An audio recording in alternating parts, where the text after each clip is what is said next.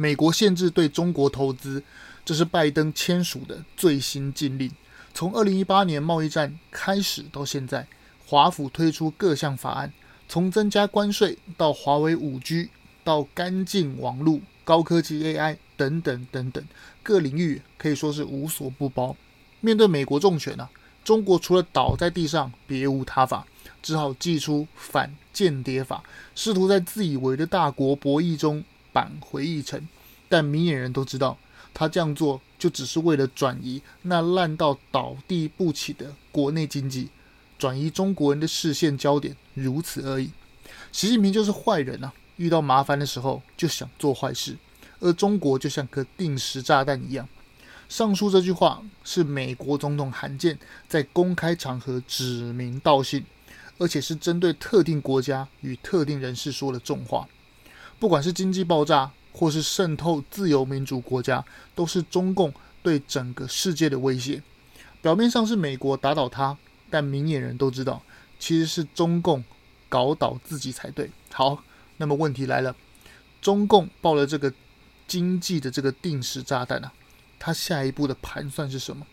未来中共有可能搞什么铤而走险的计划，还是搞什么新的啊小花招威胁全世界？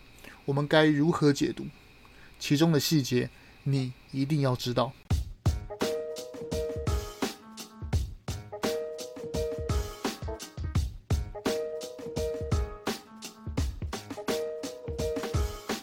我们一起说真话，事实需要让更多人知道。欢迎收听台湾国际时事 Podcast。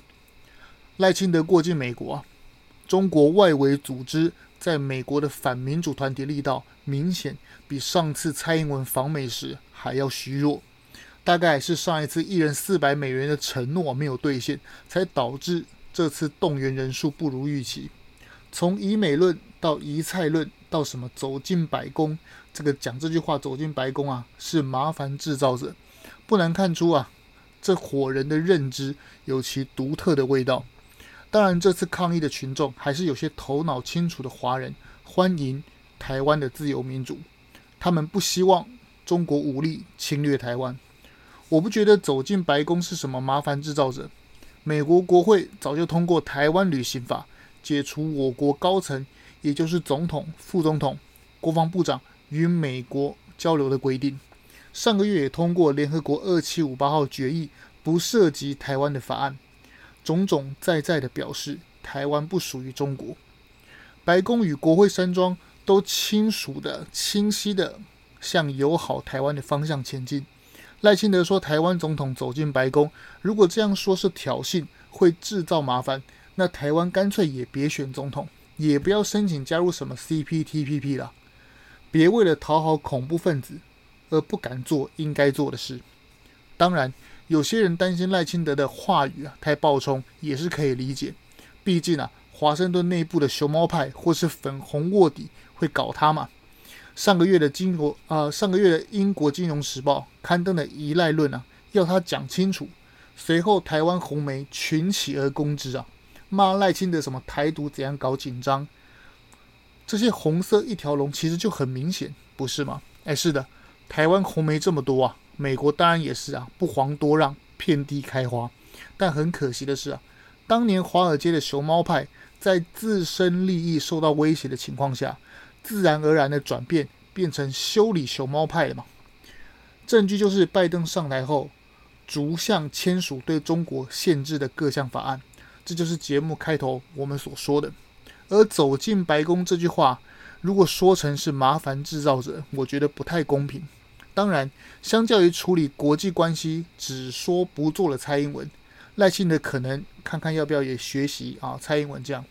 但是，但是啊，赖清德有话直说的个性，就表示他是一个真诚的人嘛。特别是在赖清德接受彭博专访时说，将台湾的安全啊。充分与国际连接，而且把台湾安全与全球民主价值连接在一起，这可不是另外三组可能的总统参选人能说出的高度。他也再三强调，不会改变现状。我们已经是独立的国家，不会也不需要再寻求独立，更不会挑衅。而且说啊，对中国不想要对抗，希望能够友好，也提出许多台湾与中国能合作的选项，对国际充分表示啊，赖清德继任总统之后，台湾会是继续的是一个国际友善的力量。相较于赖清德的专访啊，上周来访的日本自民党大佬麻生太郎说的就比较露骨啊。他说的啊，大概的情况就是说，呃，我们这些美国、日本、台湾都要有决心呐、啊，以武力捍卫国家安全。而赖清德本身说了这个，接受彭博说的这些话，就稍微的比较克制。他只有说会致力的和平与能够维持啊区域安全，他有决心。反观另外三组候选人啊，总统候选人都在骂台独，而且他们的啊共通点啊就是讨厌民进党。与其什么啊叫什么在野大联盟还是执政大联盟，窃以为啊他们组讨厌民进党大联盟还比较干脆。哦，对了，讨厌台湾是国家的联盟啊也可以，反正你们就是反台独啊。That's all。至于什么是台独，Who care？就像阿弥陀佛一样啊，照着念就好。难怪有人说政治跟宗教简直一模模一样样。说到台独啊，财经专家谢金河说，反台独的人没资格选总统。我们国家目前有效统治范围台澎金马，不就是一个国家吗？每一个缴税、服兵役还是投票行使公民权的台湾人，不就是承认台澎金马是一个国家吗？而这个国家不就是台湾吗？难道还有？包含中国吗？只是到现在为止啊，还有些蓝白支持者还在骗自己，搞模糊，说什么中华民国这个问题啊，我们都说过无数次了。事实摆在眼前，如果中华民国只包含台澎金马，那在外国人眼中啊，就是台独嘛。所以华独、台独对外国人来说，对别人来说根本就没区别嘛。如果中华民国有包含。中国大陆那个秋海棠，什么外兴安岭到黄果树大瀑布，黑龙江到帕米尔高原，呃，那这种叫做 痴人说梦吧，不是吗？而台湾属于中国啊，那就更荒谬了，简直是中了中共病毒啊，或是国民党教科书遗毒啊，没有排干净，没有代谢掉。国民党教徒啊，不管是朱立伦还是郭台铭啊，都还在自欺欺人，说什么中华民国不是台独，大概是忘了蒋介石国民政府。一九四九年流亡到台湾的，已经实质灭亡啊，而一九七一年被世界联合国宣布死亡，然后美国啊超有意思，撑到一九七九才跟蒋介石政权断交，重新订立台湾关系法。从这个美国国内法订立到今天二零二三年为止啊，美国都是与台湾来往，而非中华民国。作为政权啊，中华民国已经灭亡。但却在台湾借壳上市，而台湾这个国家已经实质是一个国家，它的名字叫中华民国。这个国家名字叫中华民国的这个台湾这个国家，跟中国甚至是中国国民党以前的那个政权啊，毫无关系嘛。然后现在的啊，国民党总统参选侯友谊还在那边跳针说什么守护中华民国，让每次采访嘟麦的旁边的那些小记者们。每次听到他啊，一副呃很震惊讲说啊，侯友谊一生的愿望就是要守护中华民国。每次讲这些，都让这些督麦的记者嘴角失嘴角失手，说那些自己都不相信的笑话，就是还在骗自己嘛，骗那些蓝白支持者。如果台湾不是国家，那请大声说出来属于谁嘛？你每天都在反台独，那请问到底是在反什么台独？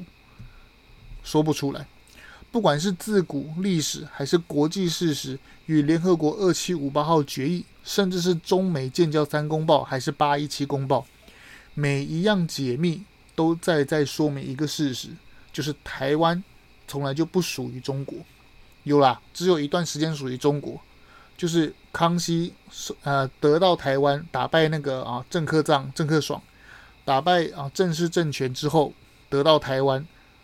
一直到啊光绪啊割让台湾为止，这一段短暂的期间呢，爱新觉罗有得到台湾一段时间，但历史上大部分的时间，台湾就不属于中国嘛。但很可惜的是，朱一伦啊还是要告诉国际说什么赖清德每天都在搞台独。本来就是台湾本来就是独立的国家，何错之有？如果说不要刺激中共，哈，台湾属于中国啊，不要刺激他这个谎话，那我们少讲哦，那还可以理解。但朱一伦却到处讲，甚至是要拿到国际去讲，那真叫人分不清啊，到底是谁在挑衅啊？联合国二七五八号决议文把中华民国赶出联合国，失去代表中国的唯一合法资格，但却没有处理台湾的国际定位。这句话有两个含义。首先，中华民国啊，第一个哈，中华民国并没有包含台湾嘛，所以当蒋家的国民政府。被驱逐出联合国的时候，那台湾地位却没有处理，这不就脱钩了吗？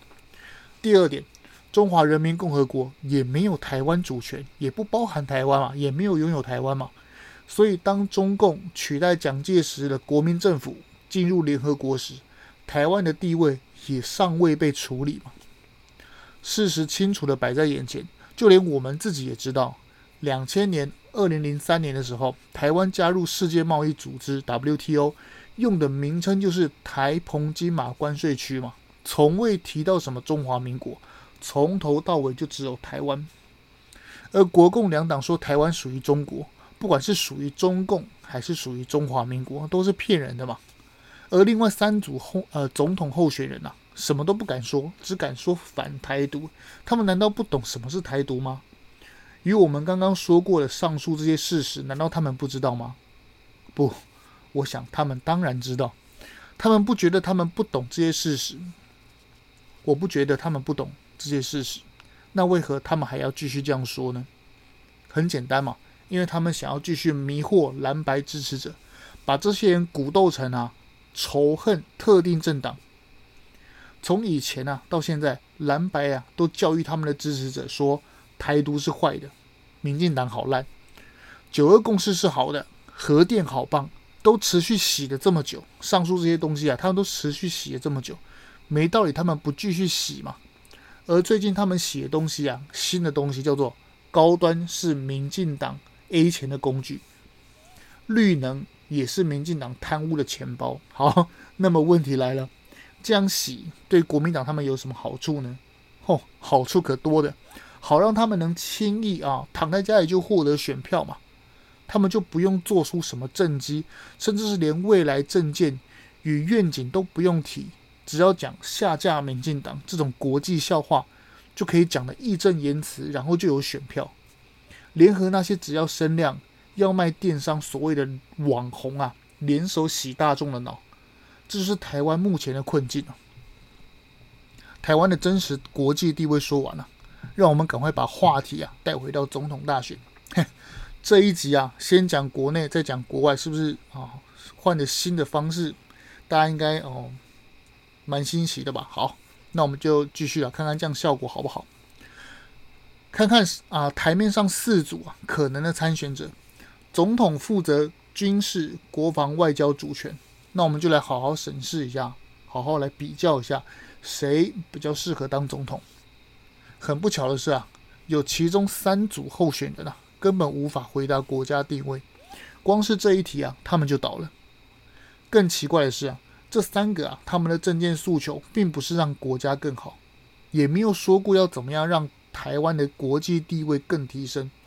他们异口同声，只有下架民进党，讨厌民进党，恨民进党，说民进党贪污。但却拿不出证据，只有把台湾绑进中国的福茂，还有什么金门和平协议，还有不知所云，用生命捍卫中华民国，然后没了。面对中共啊，压力山大的全面渗透台湾，全世界都在警戒的当下，站在中国威胁最前面的台湾，怎么会这么多红色小伙伴想要选总统？关于这些啊，关于这个现象啊。我完全笑不出来。其中一个在当台北市长时啊，中资企业什么南海控股投标台北车站附近，说要建双子星大楼，变成国门新地标，据说可以连通啊机场捷运，直接替代海关，变成我们国家新的国门。这个新闻我想大家一定都很有印象。时任台北市长的他说什么？国家主权都是啊圈圈，说什么中央审核五个月很慢，什么什么之类的。他啊，这小子啊，帮中国说话可不止一次，搞到他好像是该公司的公关一样。哎，拜托，马英九执政的时候，一零一都差点股权被中国买掉，买超过一半啊。这件事情啊，在当时距离当时发生这件事情，二零一九才差没几年，这两件事啊，才差没几年，如今又团又来同样的招数。这件事除了显示科的无知之外，更可恶的是，国家门面怎么可以随随便便让一个企业，让一个企业丢一个哦企划书，而且是缺三落四的中国公司开门让他进去？幸好啊，老天待台湾不薄。这个南海控股公司，也就是当年想要投标台北车站双子星大楼这个中共的这个中国中资的公司，被中共没收。现在说被中共没收。要是当年民进党政府没有挡下这个标案，会发生什么事？建一半不见了烂尾啊，就算了。更可怕的是啊，如果它建好了，替代类似海关的国门、啊，这个东西啊，它建好了啊，不就？等于说，我们以后所有台湾人快速通关，我们刷那个护照那个机器，啊，不就直通中南海了？而且我们怎样在那个双子星大楼里面，头顶上面的那些监视器，不就录音录影这些资料全部直通中共的云端硬碟？还有还有，走在台北街上，五铁共购台北车站那附近的商圈，啊，不就都挂满中共的红布条？广告牌子上面都写繁体字嘛，“共圆中国梦，两岸一家亲”，啊，再搭配服贸，让中国人随便移民到台湾的假投资真渗透的这个法案，放眼望去，台北街头不就满满的阿六？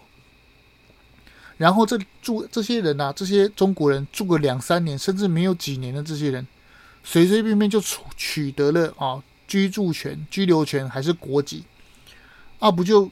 投票就吃定你了吗？到时候就恭喜台北香港化了，台湾香港化，哦，真的是打台湾不如买台湾啊，不如骗台湾，不如收买政客网红洗脑台湾。谢谢惠顾，看就一马，想到啊就毛骨悚然啊。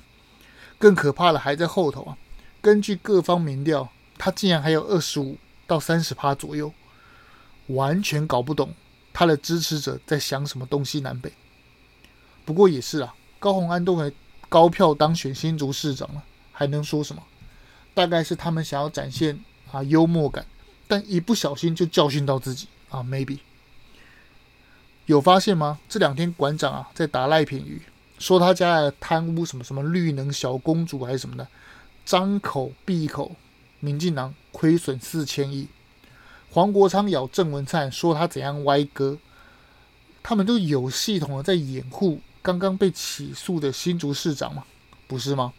馆长哈，今天啊最新的消息，今天下午要出来谈，说什么民进党指使黑道对他 biang bang 哦，真的是一副很急的样子。问题是他们那么急也没用啊，为何不能善用啊蓝白这么多席的立委？而且每一件的政府预算，要知道，我们每一个中央政府的预算，每一块钱都要立法院审核嘛。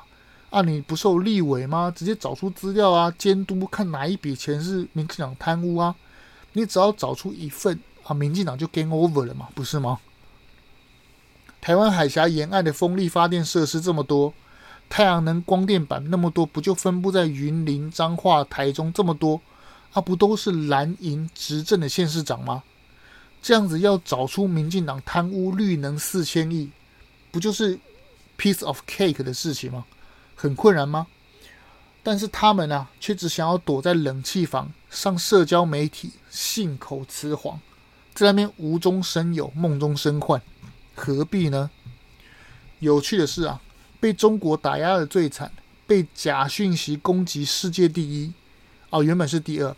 第一名是拉脱维亚啊，就是波罗的海三国其中之一。波呃，拉脱维亚就是因为它的国内有很多俄语文化很深，很多人都是自认是俄国人嘛，所以它常年的受到俄罗斯渗透，就跟台湾很像嘛。我们台湾内部住了一群哦，像中了中共病毒一样的人。近年来啊，台湾拜中共所赐啊，抢了拉脱维亚啊被假讯息攻击世界第一的宝座，荣登啊被假讯息攻击的世界第一。而且根据瑞典的权威研究机构指出啊，台湾是连续蝉联十年的被假讯息攻击的世界第一。哈，讲到讲到，不知不觉就有点想哭。好，讲到这就想到馆长说民进党指使黑道对他开枪啊，真的是。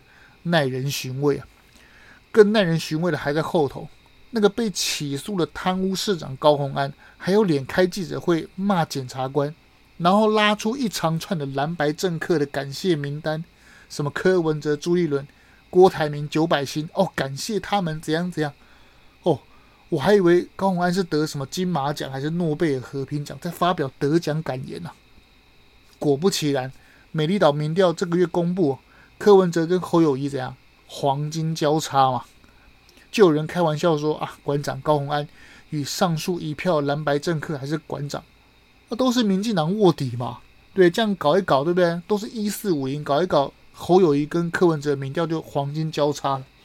说真的啊，我还真的希望他们能继续说，继续该啊，加油，千万不要停呐、好，问题来了。为何总是还有这么多人相信？那那个啊，每天开直播问候别人母亲、信口雌黄的指指控，以及选举不用提证件，不要说做不做得到啊，连画大饼他都懒，他都不用，这样就有这么多的选票跟支持者，究竟是为什么呢？很简单啊，因为长期训练、长期洗脑、根深蒂固的思想洗礼。造就这样的结果嘛？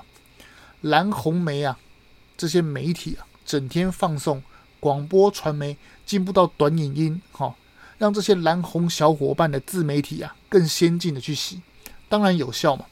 俗话说滴水能穿石啊，何况是这些绑定既得利益与蓝色家庭出身的人，就跟中共国的人民一样嘛，经济多差，共产党失能。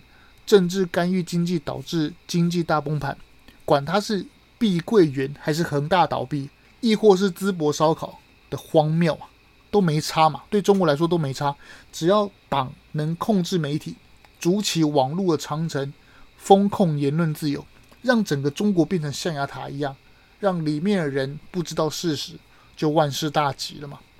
今天严格的规定啊，早晚一次，大家都要通通下来排队捅鼻子搞核酸。明天规定封城，不准出门啊！管你是生病还是巴豆腰啊，通通给我关在家里，都没差嘛。再荒谬的政令啊，你也给我吃下去。再配合言论控制这两个组合拳啊，渐渐的中国人就习惯了嘛，被 PUA 毫无自知嘛。就像柯文哲整天胡扯一样，刚开始告诉你啊，我是雅斯伯格症，我是不得已的。再来就是我讲话就这样，高不高兴随便你。最后就是民进党都在贪污，什么证据都不用，我有网军洗脑、低卡、IG、抖音，大家给我上。人民就开始听，人民刚开始听柯文哲胡扯的时候，都会感到不可思议，但时间已久啊，就渐渐习惯。现在不就就渐渐习惯了吗？哦，反正他就是这样子嘛，哦，不用管他，就让他随便讲。这样子会怎样？会导致整个国家。不知不觉被这群妖言惑众给 PUA，浑然不知嘛。而柯文哲与他的党羽就这样爽拿选票，就算八年台北市长烂透了也没差嘛。马英九在当台北市长的时候，再怎么烂，起码也搞出闷热哦，车厢味道很很很特别的文湖线嘛。郝龙斌再怎么烂，至少也搞几条像样的捷运。局处首长的贪污人数少于你柯文哲嘛？结果你号称清廉执政啊，清廉勤政，爱乡土，最聪明、最有魅力的柯文哲，八年任内局处首长被贪污起诉的人数就超过郝龙斌。这些都算了，而且连建设捷运十公分都没有，却天天去嘴南部说什么乡下要有乡下的样子，硬扯什么？难道玉山也要盖捷运？这种概念出轨的笑话，你都好意思讲出来？是啦，你可以一时迷惑 PUA 哦，你那些信徒也可以抠一群蓝白当不到官，跑去你那边的政坛边缘人，更可以收拢地方角头，为更生人找到事业第二春，完美回归社会。但是柯文哲，你骗不了所有人嘛。呃，原本要讲中国经济有多差，不小心又扯到槟榔。不过这样子啊、毫无违和感。我知道，反正他们都是同种 PUA 手法嘛，放在一起讲刚好而已。好，中国，中国，中国经济有多差？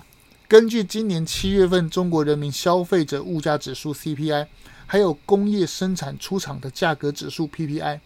这两项的重要的经济指标，中国都呈现负数，什么意思？意思就是说，中国啊已经进入一个没有消费，也没有生产的社会形态。前两集节目啊，我说到中国已经变成通货紧缩的死循环，就是企业没有赚钱，然后开始裁员，降低员工薪水，地方政府财政亏空。又要支付前几年乱建设花钱的财政黑洞的这个哦利息，连公务员也砍薪水高达四十趴，最严重的地方砍高达四十趴，甚至有些中国省份啊啊直接放给那个公务员放无薪假，人民口袋没钱，自然就更缩衣节食，不敢随便消费，然后企业商场就更赚不到钱，所以只好降低生产支出，cost down 员工薪水。这样子啊，就会导致生产与消费互相拉扯、互相循环，大家一起往下掉。这就是中国目前的经济写照。就算中国之前做的数据再怎么造假、再怎么胡扯，也无法改变经济自由落体向下掉、通货紧缩的速度。有人说，这有可能是经济起落的自然表现。反正哦，经济哦很差，它会自然的好起来。但显然的是。经过二零二三年这上半年来说来看来观察，显然不是。我们会发现这几年呐、中共的经济政策都是人为控制造成，都是政治干预。我们都清楚，政府过于干涉自由经济，通常会有负面影响。更何况是共产党一连串啼笑皆非的错误政策。上个月，美国财长叶伦呐去中国访问，每个人都只看见。他见到中共官员那个鞠躬如捣蒜的身影，却很少人知道他此行的目的。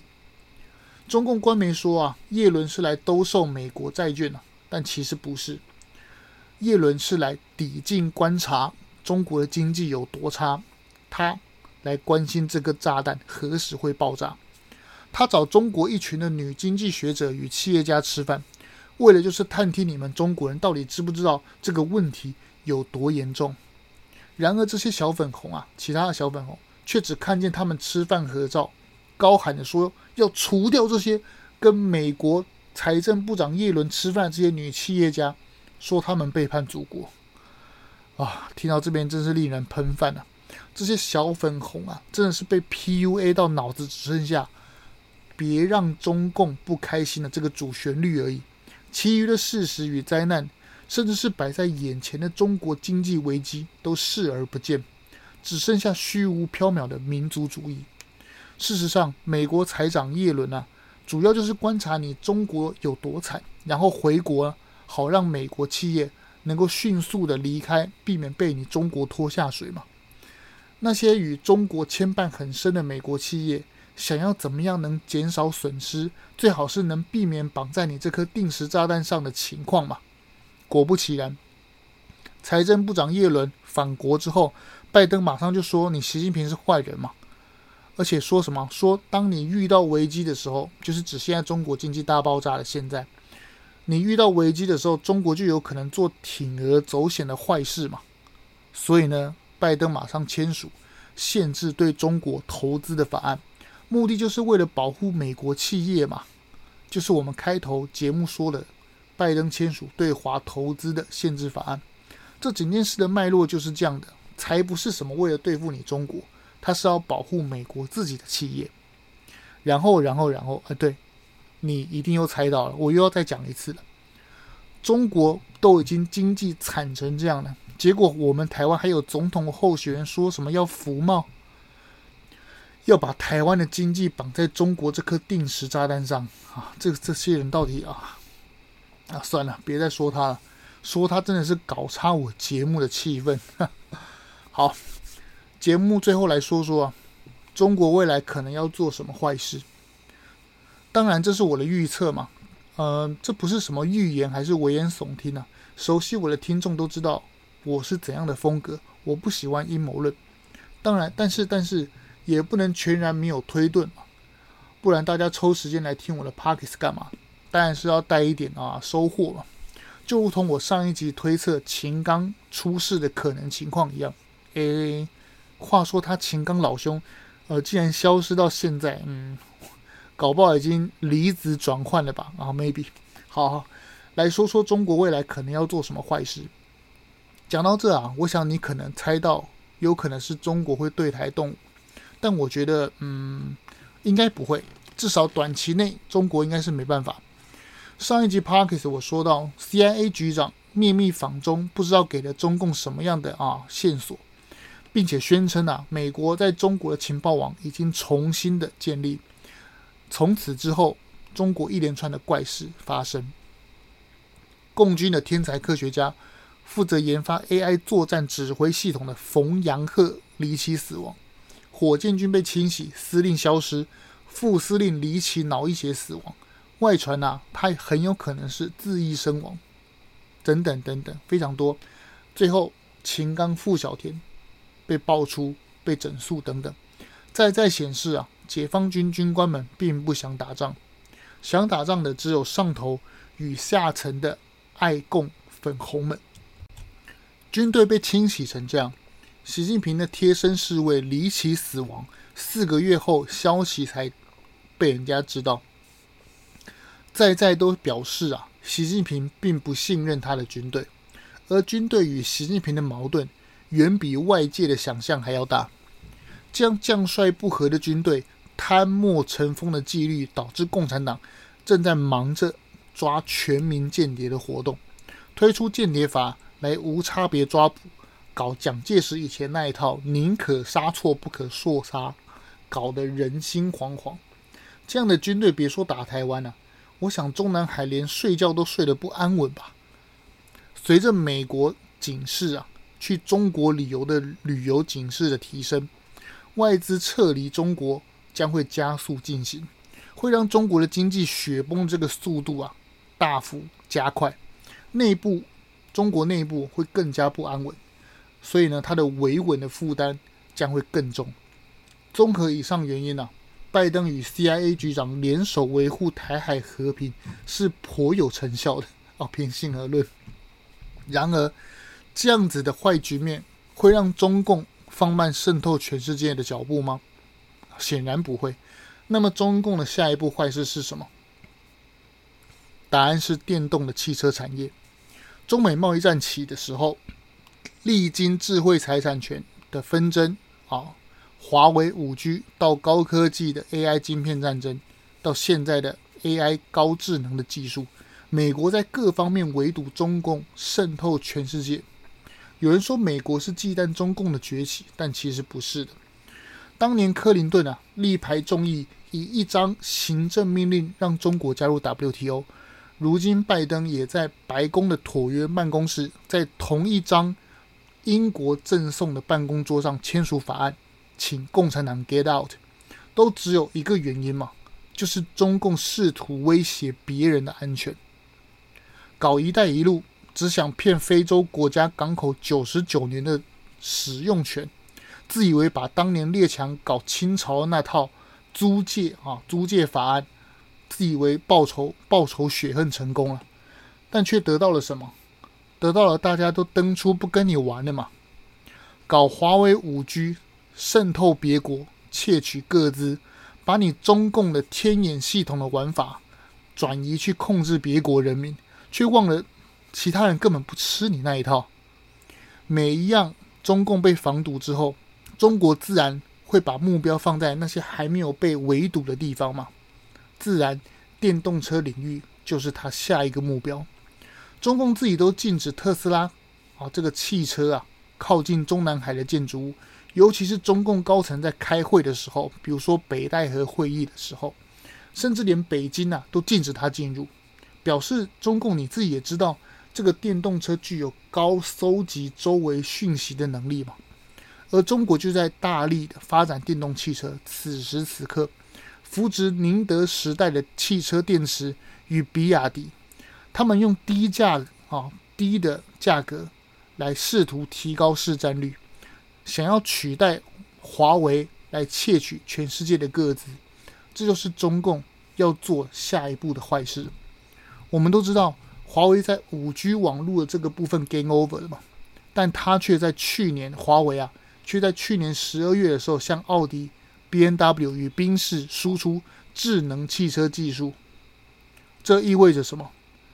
就是每年出产的欧洲这些高级的车啊，内部都用华为的产品嘛。想到这个都毛骨悚然了啊。要知道，人类下一个发展的计划中，近零减碳的电动车可说是重中之重。要是中共的比亚迪电动车普及全世界，每然后呢，每一个欧洲车，什么宾士、BMW 啊，里面都有华为的内部装置，那将会发生什么事？啊，这样不就是意味着全球的电动车驾驶，不管在每一个地方的电动车驾驶，他们的各自一举一动都被牢牢的掌握吗？更惨的是啊，中共还可以透过远端的控制，让你的车子损坏，甚至是失控等等。任何想象不到的怪事都有可能发生嘛？这样子，中共根本就不需要出兵打美国，还是打台湾、啊？只要查一下白宫还是台湾的总统府哪一个政要在用哪一台的电动车，在自动驾驶的时候在 AI 上动手脚，那不就擒贼先擒王了吗？如果让中国的企业南海控股，还是未来其他的中共企业来标台湾？类似双子星大楼这种建设，还是什么民生设施监视器，还是什么刷海关啊、刷护照那个国门，会不会也被擒贼先擒王呢？我想未来啊，电动车的产业是自由世界防堵中国的下一步。请持续锁定我的 Pockets 频道，追踪、订阅、分享。如果可以，也请加入我们订阅的行列，这样就可以在会员频道里。听更多你想要知道的事，更可以支持说真话的自媒体，就是我。这样讲有点不好意思，好好好，这样我们下次就可以一起独立思考，让社会更进步。如果节目的论点与你意见相左，以你为主。台湾国际时事 Parkes，我们下集见哦。